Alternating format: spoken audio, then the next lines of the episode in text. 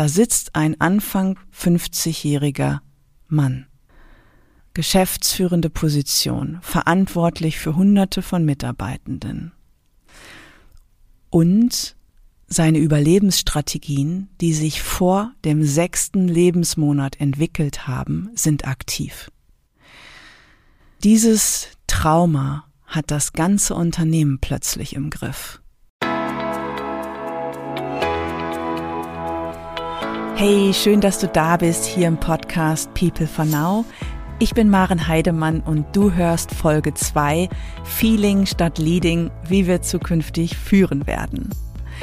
Ich starte heute mit einem kleinen Experiment für dich. Anschließend erforsche ich das Verständnis von Leadership und hinterfrage die Entwicklungsprogramme, die dazu in Unternehmen laufen. Was ich mit Leadership meine und wo wir uns zu dem Thema hinbewegen werden, bringe ich so auf den Punkt. Zukünftig führen wir Beziehungen anstatt Mitarbeitende. Was braucht es nun, damit die nächsten Schritte vom Leading ins Feeling möglich werden? Dazu gebe ich dir ein paar Impulse und Inspirationen. Viel Freude beim Zuhören. Heute starten wir den Podcast mal auf eine andere Weise, nämlich mit einem kleinen Experiment. Ich möchte dich bitten, diesen Podcast zu nutzen, um dich selbst zu erforschen. Dass du dich selbst beobachtest, wenn du mir zuhörst, was in dir landet oder dich triggert von dem, was ich sage oder wie ich etwas sage. Und vielleicht gibt es Emotionen, die auftauchen, es berührt dich etwas oder du wirst wütend, beobachte das einfach mal. Und es kann auch sein, dass dir dein Körper ein paar Signale sendet. Krummeln im Bauch oder Enge im Brustkorb, Kribbeln, Atmung verändert sich. Und so kannst du diesen Podcast einfach mal für dich als Wahrnehmungsübung nutzen. Und wenn dich irgendwas von mir erreicht, wo du merkst, boah, hier gibt's was, was mich triggert, dass du dir dann eine Frage stellst. Was hat das mit mir zu tun? Und wahrnimmst, worauf du reagierst. Du kannst dann ja auch auf Pause drücken und schauen, wo der Auslöser ist. Und dass du an dem Punkt tiefer gehst und dem folgst, neugierig bleibst und bei dir bleibst. Stell dir vor, ich bin wie so ein Sendemast und ich sende mit meinen Worten Funkwellen wie ein Radiosender und du stellst deinen Sender auf mich ein und gehst auf Empfang und schaust, was es mit dir macht. In diesem Sinne, herzlich willkommen zum heutigen Podcast. Als erstes möchte ich Danke sagen. Danke für eure Resonanz auf die erste Folge. Ich war überrascht, wie viel Echo dieser Podcast gleich zu Beginn hervorgerufen hat. Und was ich bemerkenswert finde, ist, wer auf den Podcast reagiert hat. Und das sind zum einen sehr feinfühlige Männer, die berührt sind und unter der Dominanz von Machtmenschen und unseren verzerrten Systemen leiden. Und es sind Frauen, die recht erfolgreich in ihrem Business sind und waren, viel aufgebaut und gestaltet haben und nun aus dem bisherigen System aussteigen wollen. Und alle haben eins gemeinsam, so habe ich das verstanden, sie sind müde und erschöpft, wofür ich einfach viel Verständnis habe und sie wollen sich wieder stärker ernst nehmen, zu sich zurückkommen. Und das berührt mich tatsächlich tief, denn genau darum geht es ja jetzt, dass wir wieder zu uns zurückkommen, zur Besinnung kommen. Und was sehr gut zum heutigen Thema passt. Feeling statt Leading, wie wir zukünftig führen werden. Und zwar uns und andere. Und Ich halte Leadership, wie es verstanden und gelebt wird, für überholt. Und es, ja, ich weiß, es gibt schon viele Versuche in der Wirtschaftswelt, die Vorstellung von Leadership zu weiten, also raus aus dem Top-Down-Ansatz und diesem tradierten, hierarchischen, okay, da geht eine Person voran und die weiß, wo es lang geht, die gibt Orientierung, der Rest folgt und macht, was gesagt wird. Das ist natürlich jetzt ein wenig überzeichnet und dem liegt auch ein recht unreifes, patriarchales Menschenbild zugrunde. Und dennoch ist es tief in uns. Aus Gründen. Weil es eine lange Zeit unser Überleben gesichert hat. Und jetzt passt es nicht mehr. Jetzt ist es überholt. Und trotzdem laufen in uns noch diese inneren Programme. Häufig auch unbewusst. Und ja, es gibt diese neuen Ansätze raus aus dem Linearen, aus dem Ego-getriebenen, aus dem Machtdominierten. Und neue Modelle helfen auch, den Blick zu weiten. Ja, zum Beispiel die Spiral Dynamics mit den verschiedenen Werteebenen, an denen sich Führung orientieren kann oder New Work, agile Methoden, Tools wie Design Thinking, Scrum, das ist alles seit zehn Jahren hoch im Kurs. Und meine Frage ist, was bewirken diese Methoden? Wie ist die Realität? Und ich glaube, auf einer Ebene sind sie wirkkräftig und auf einer anderen, tieferen Ebene bezweifle ich das. Und ich selbst habe viele Jahre diese Programme mitentwickelt und versucht auch mitzugestalten. Und ich erinnere mich noch sehr gerne an einen Führungskreis von fünf Geschäftsführern in einem Unternehmen in Münster. Und da wurden Hunderte von Menschen durch ein Führungskräfteentwicklungsprogramm gejagt. Ich glaube, das ging über anderthalb oder zwei Jahre. Und damit es auch alles standardisiert war, gab es eine PowerPoint, wo dann die Führungsstile besprochen werden sollten. Und das Ziel war, in zwei Jahren führen hier alle kooperativ und situativ. und die haben das natürlich alle ganz bestimmt genau so gemacht. Und ich muss sagen, mir war das unangenehm weil mir einfach klar war, dass die Menschen was anderes brauchen als diese PowerPoint und diese Modelle.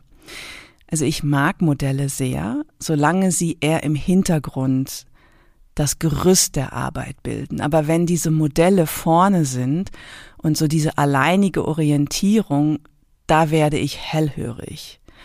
Weil Methoden und Modelle, Konzepte, das sind ja Hilfsmittel. Und die können wertvoll sein, und die können aber auch dazu einladen, schnell die mentale Ebene zu füttern und auch Struktur zu geben, Halt zu geben. Dann kann ich mich stundenlang mit den Werteebenen der Spiral Dynamics beschäftigen, bin aber emotional null berührt. Und da kann das ganz schnell passieren, dass die Menschen hinter den Methoden verschwinden.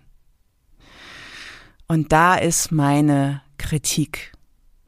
Denn häufig, so wie die Modelle und wie diese Ansätze und Konzepte verwendet werden, die gehen für mich nicht an den Kern, um was es in Führung für mich geht. Nämlich darum, Beziehungen zu führen. Und hier führen wir alle. Nicht irgendeiner hat ein Privileg qua Position oder Titel oder Beförderung. Wir alle sind in Führung und in Beziehung.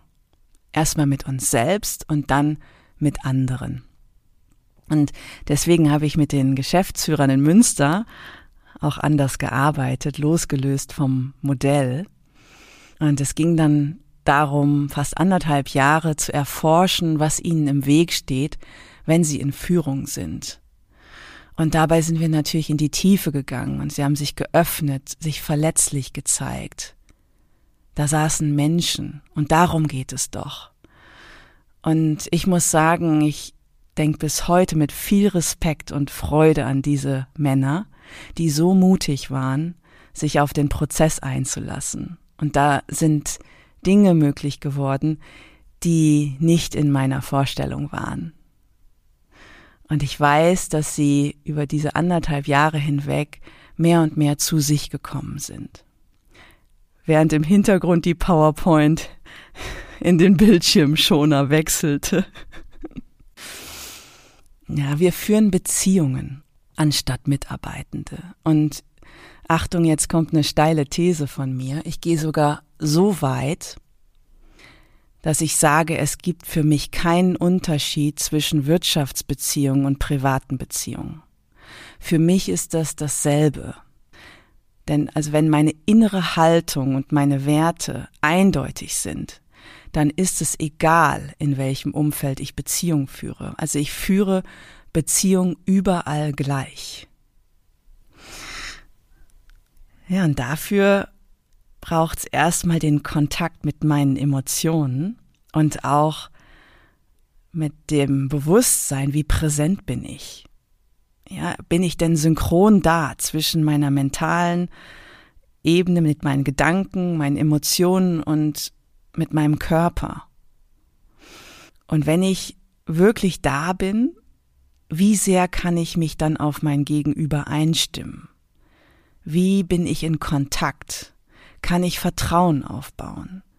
Kommuniziere ich transparent oder halte ich was zurück, um die Beziehung zu schonen? Folge ich meiner inneren Stimme und meiner Intuition, den inneren Impulsen?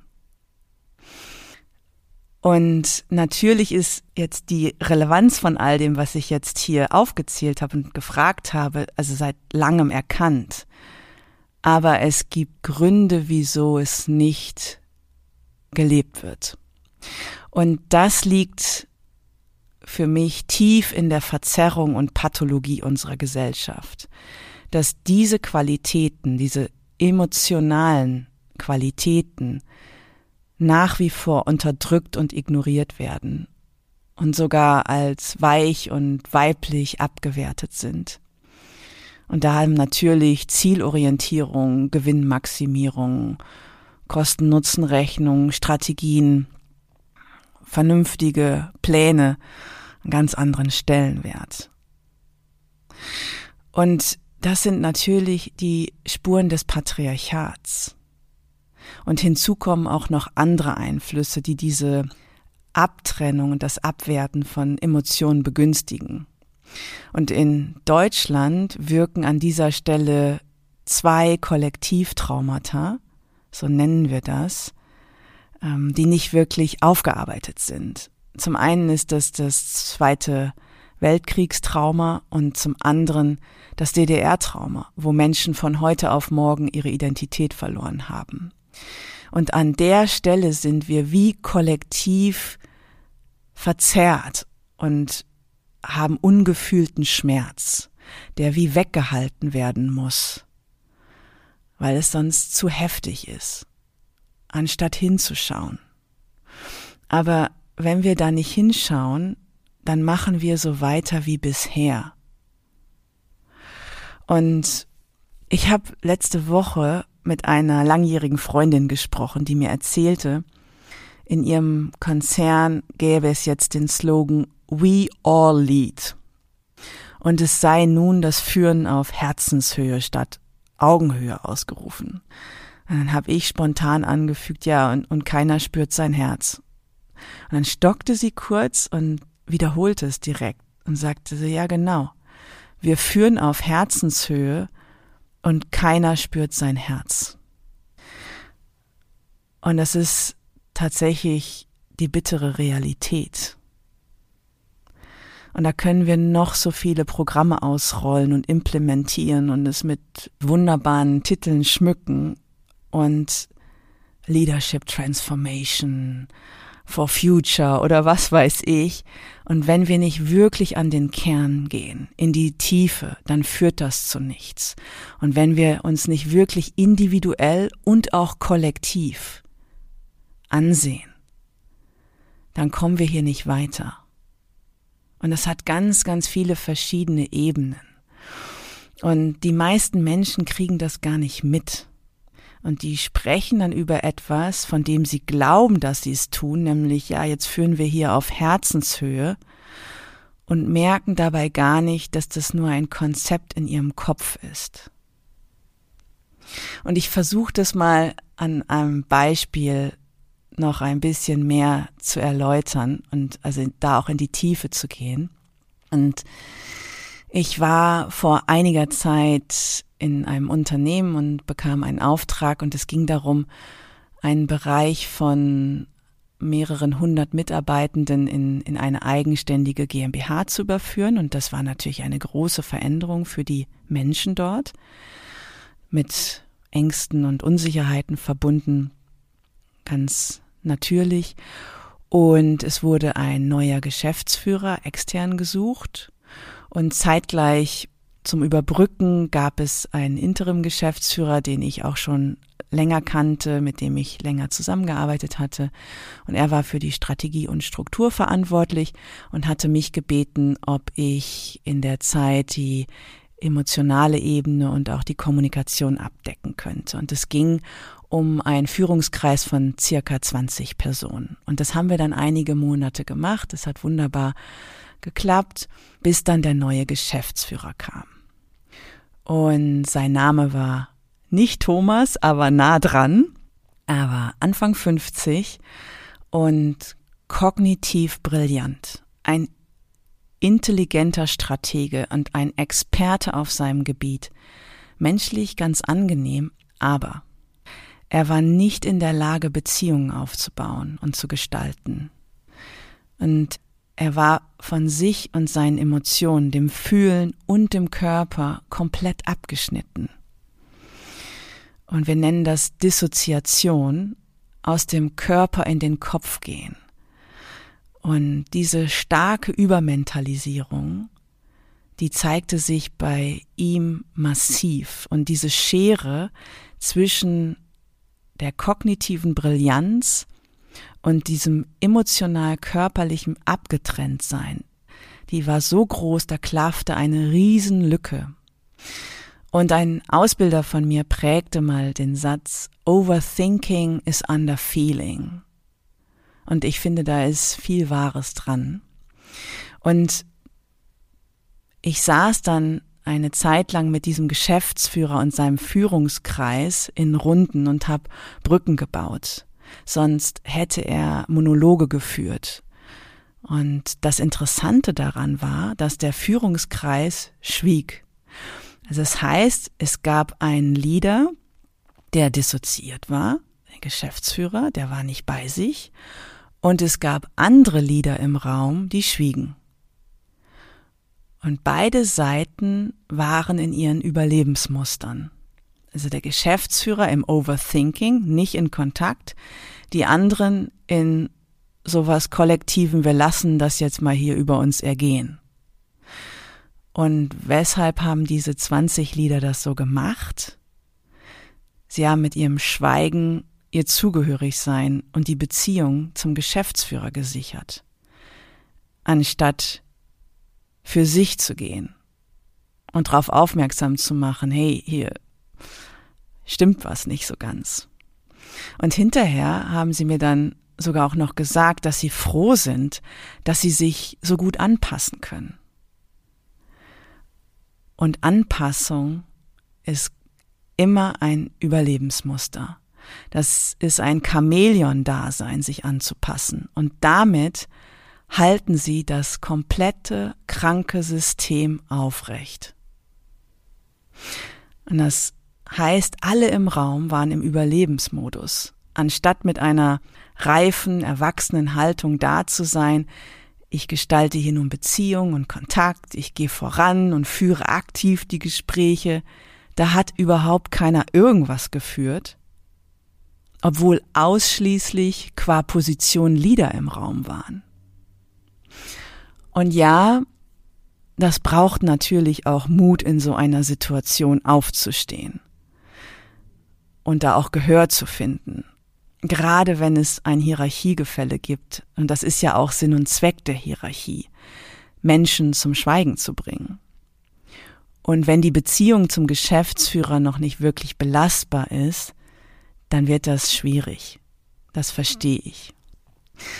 Und ich mag gerne mit euch jetzt noch mal ein bisschen tiefer hinsehen. Was ist denn da los? Also, wir haben ja jetzt nur das Verhalten können wir sehen und dass alle im Überlebensmodus sind. Aber wenn wir jetzt einfach noch mal ein bisschen tiefer in den Keller gehen und uns anschauen, welche Dynamiken da laufen. Es wird jetzt ein bisschen intensiver und dichter und schau mal, ob du da mitgehen kannst. Dieser Geschäftsführer, ich kenne seine Lebensgeschichte nicht, aber ich glaube, die ist auch jetzt gar nicht so wichtig, ist auf jeden Fall ein ganz typisch deutscher Mann aus dem Thomas-Kreislauf.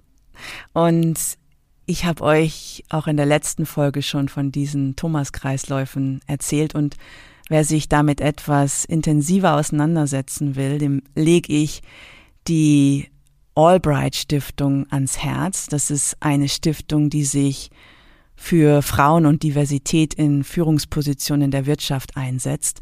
Und die Albright Stiftung publiziert regelmäßig Berichte und Studien zu diesen Themen. Also insbesondere auch, wieso in Vorständen so viele Menschen sind, die eine homogene Herkunft, Alter und Ausbildung aufweisen und ähnliche Vornamen tragen. Das mal nur am Rande. So, jetzt zurück zu dem Geschäftsführer. Also meine Vermutung ist, es lässt sich durch sein Verhalten darauf schließen, dass er Bezugspersonen hatte, also Eltern, die emotional stark abwesend waren, nicht mit ihm in Kontakt. Und dann lernt dieses Kind, das er ja mal war, sehr früh, hier steht was für mich nicht zur Verfügung, was eigentlich lebensnotwendig wäre, nämlich Kontakt, echter Kontakt und Beziehung. Und dann fängt dieses Kind ganz früh an, Überlebensstrategien zu entwickeln und schneidet sich auch vom Kontakt ab. Und dann geschieht eine Dissoziation, dann verlassen Menschen ihren Körper und gehen in den Kopf. Und das machen sie nicht grundlos. Das ist, weil es ihnen hilft, das Unerträgliche zu ertragen. Und da steckt auch an dem Punkt eine Weisheit dahinter. Ja, da sichert jemand sein Überleben. Und diese frühe Verschiebung, das wissen wir, das passiert meistens schon vor dem sechsten Lebensmonat. Und der Grund dafür, für diesen Nichtkontakt, den können wir nur vermuten, es kann verschiedene Gründe haben, dass bei der Mutter auch schon diese Abschneidung, Abtrennung da ist. Oder es kann Geburtstrauma sein, was da wirkt, oder andere Traumata, Verletzungen. Da gehe ich jetzt nicht mehr tiefer. Interessant ist nur, dass dieses nicht in Kontakt sein, diese ganz frühe Erfahrung, die hat zwei Folgen. Einmal auf der psychologischen Ebene, also dass dieses Kind dann sagt, okay, wenn ich hier keinen Kontakt kriege, dann werde ich auch nicht mehr in Kontakt sein und dann wird das auch zu meiner Identität. Und das zweite ist ganz körperlich, ganz physisch, diese Mangelerfahrung, die steckt im Nervensystem. Und dadurch wird dieses ganze Nervensystem verschoben, wir nennen das dysreguliert und Menschen gehen dann eben, wie ich es vorhin schon beschrieben habe, aus dem Körper in den Kopf.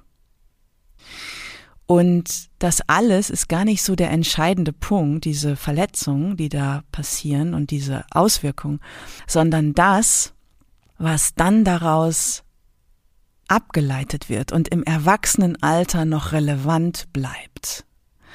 Und jetzt gehen wir mal zum Geschäftsführer zurück, wo das in der Form sichtbar wird. Da sitzt ein Anfang 50-jähriger Mann. Geschäftsführende Position, verantwortlich für Hunderte von Mitarbeitenden. Und seine Überlebensstrategien, die sich vor dem sechsten Lebensmonat entwickelt haben, sind aktiv.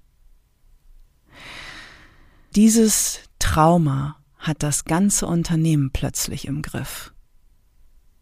Und menschlich ist das natürlich tragisch. Und wenn ich als Begleiterin dabei bin, dann kann ich ja sehen, dass das überhaupt keinen Sinn macht, diese Brücken zu bauen, denn dann kompensiere ich was, was ganz andere Interventionen bräuchte. Der Geschäftsführer hätte Einzelarbeit gebraucht, in der Tiefe. Und das ist gar nicht so einfach, wenn diese Verletzungen so früh auftauchen. Dann geht das nicht mit ein paar Coaching-Sitzungen.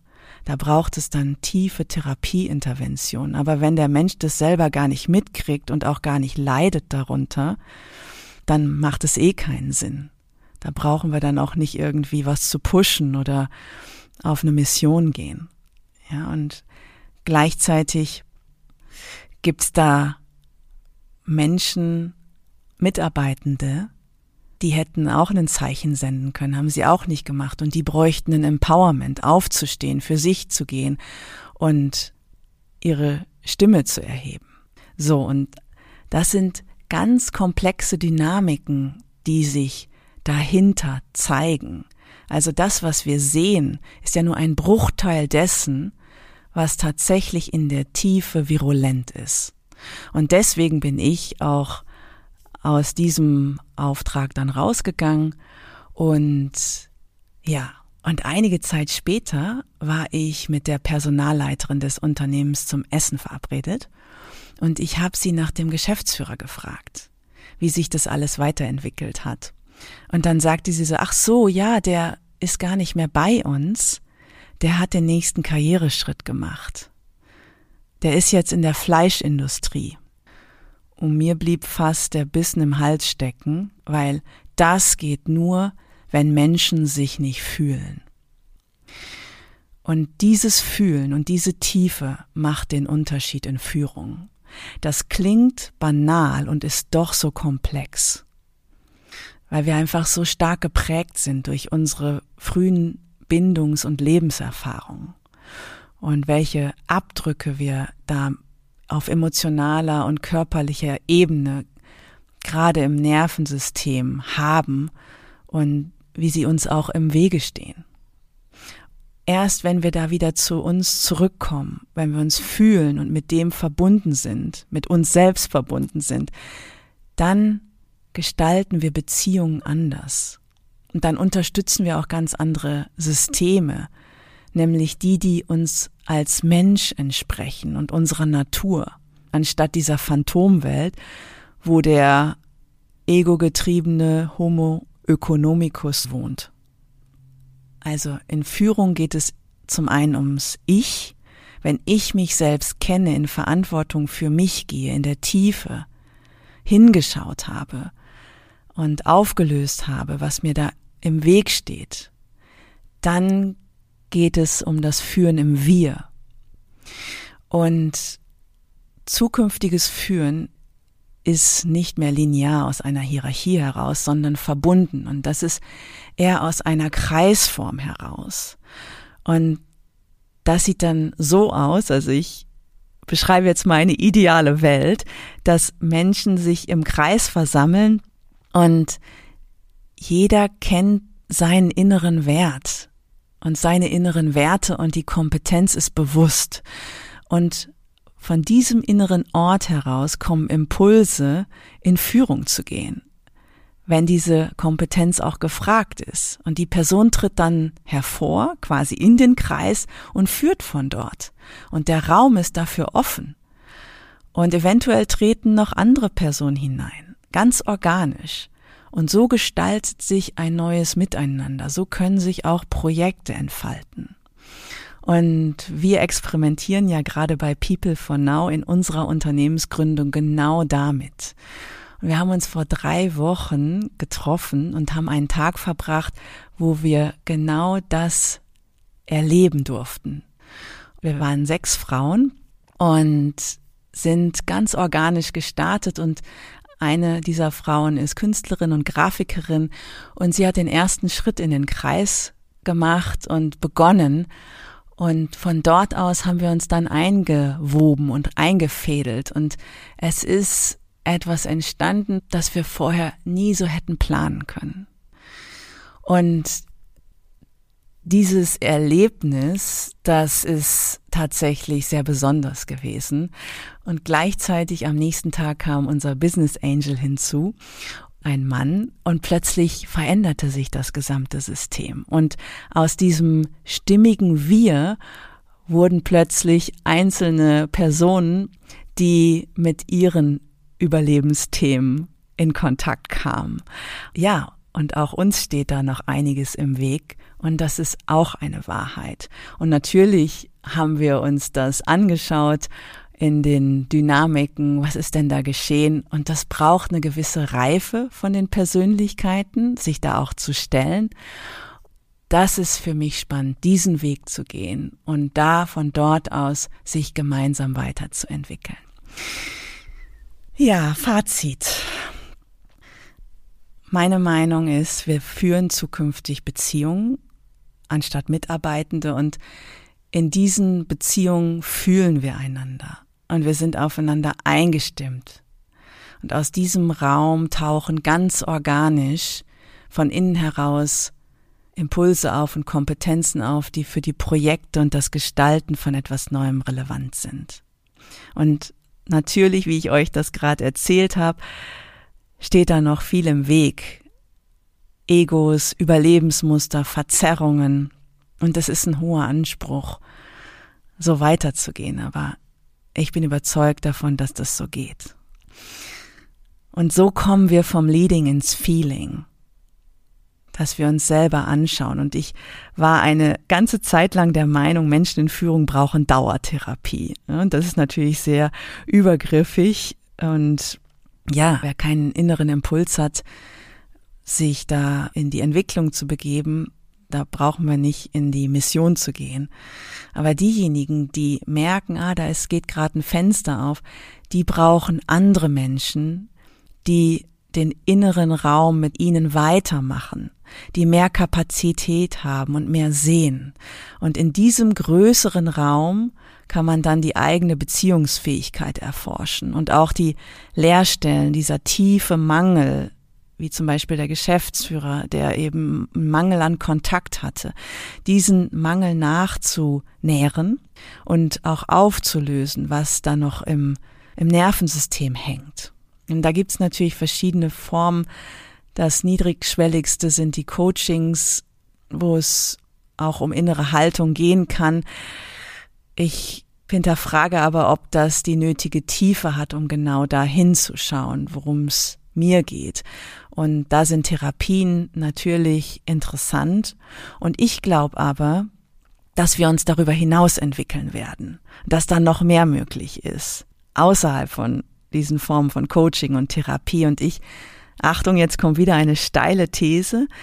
Ich vertrete die Meinung, dass wir eines Tages diese Rollen von Coach und Therapeuten gar nicht mehr brauchen, weil wir uns gegenseitig so gut begleiten können, wenn wir in unserer Präsenz sind und wenn sich immer mehr Menschen einstimmen können, fühlen können und die eigene innere Stimme gut hören können und ihr folgen, dann sind das Menschen, die wirken und sich miteinander entwickeln. Und da braucht es keine extra Rollen mehr. Und ich kann mir vorstellen, dass das in den nächsten zehn Jahren durchaus möglich sein wird. Welchen Weg bin ich gegangen? Was hat mich ins Fühlen gebracht? Ich selbst lasse mich seit fast 20 Jahren begleiten. Es gibt tatsächlich wenig, was ich nicht ausprobiert hätte. Und ich habe damals angefangen, als ich noch Führungskraft war. Ich war mal fest angestellt und in dieser Zeit bin ich ins Coaching gegangen. Ich habe dann gemerkt, ah, ich brauche mir Tiefe und ich brauche Therapie und habe mich seitdem immer in irgendeiner Form begleiten lassen, ganz viele verschiedene Techniken, Tools, Methoden, Ansätze ausprobiert und bin auch bis heute supervidiert. Und dieser Weg ist natürlich auch sehr individuell. Aber ich kann sagen, zwei Dinge, die mir in den 20 Jahren wirklich geholfen haben. Und das hat erstmal nichts mit Tools zu tun. Das erste, was mich erreicht hat und was mich ins Fühlen gebracht hat, das waren Intimität und sichere Verbindung mit Menschen, die einen ähnlichen Weg gegangen sind, die schwer emotional verletzt waren und das für sich geheilt haben. Und das sind Menschen, die sind über ihre Lebenserfahrung qualifiziert, anderen weiterzuhelfen. Und auch weil sie sich professionell angeschaut haben.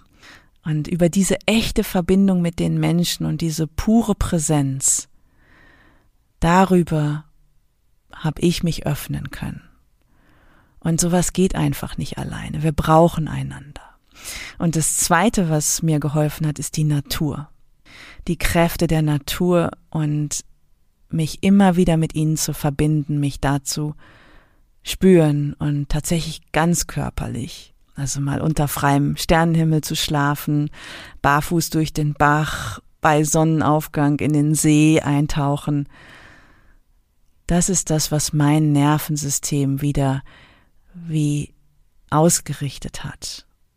So, und wie würde ich jetzt, wenn mich jetzt ein Unternehmen fragen würde, wie ich Leadership-Programme aufsetze, ich würde komplett auf das Thema Emotionen gehen, fühlen, Selbstwahrnehmung, Containment, also Emotionen beinhalten, Verletzungen heilen. Und diese Programme wären eher Prozesse, wo es um Beziehungsentwicklung geht und wo ich die Natur einbinde in aller Konsequenz, denn das ist der Kern. Von dort aus bin ich sicher, gestalten wir die Welt neu. Und ich versuche da Teil der Lösung zu sein. Ähm, ein Unternehmen, glaube ich, würde im Moment gar nicht so einen Prozess anfragen. Ich bin von neuen Formaten überzeugt. Und die entstehen gerade schon überall. Überall sind Initiativen für Dialoge, für neue Formen von transparenter Kommunikation, von ehrlichem Mitteilen, vom Austauschen, wo es um Beziehungsqualität geht. Und das geschieht außerhalb der bisherigen Systeme. Es entstehen gerade neue Felder, die denselben Purpose haben, nämlich in die Tiefe zu gehen und mehr zu sich zurückzukommen. Und das ist auch das, woran wir bei People for Now arbeiten, an unseren Vessels, diesen Gefäßen, die aufzubauen, wo es in acht Wochen Zyklen genau darum geht, sich tiefer zu erforschen, wahrzunehmen, zu sich zu kommen, Emotionen zu beinhalten, innerlich ruhig und stabil zu werden und das alles mit Gleichgesinnten. Und je mehr wir sind, desto kraftvoller das Feld und die Wellen, die wir schlagen werden. Es ist wie der Sendemast, von dem ich dir eingangs heute erzählt habe. Ich bin der Sendemast für diesen Podcast und wenn wir Vessels aufbauen, dann sind wir auf einer kollektiven Ebene Sendemast in die Welt hinein, wo es darum geht, wieder zu sich als Mensch, zu diesem natürlichen Wesen zurückzukehren. Ja, lass uns mal auf die Übungen schauen, die ich dir zum Anfang des Podcasts ans Herz gelegt habe. Was hast du für dich entdeckt? Und an welchen Stellen hast du reagiert? Und was hat das mit dir zu tun? Und die letzte Frage, mit der ich heute diesen Podcast schließe, lautet, was bewegt dich jetzt gerade? Das war's schon wieder für heute. Schön, dass du eingeschaltet hast und mit mir Zeit verbracht hast. Wenn du Impulse und Inspiration bekommen hast und es dich interessiert, wie es hier weitergeht, nächste Woche Mittwoch erscheint eine neue Folge. Mehr Informationen über People for Now und die Vessels findest du unter peoplefornow.com. Lass uns in Verbindung bleiben und die Welt gemeinsam wandeln. Es fängt bei dir an.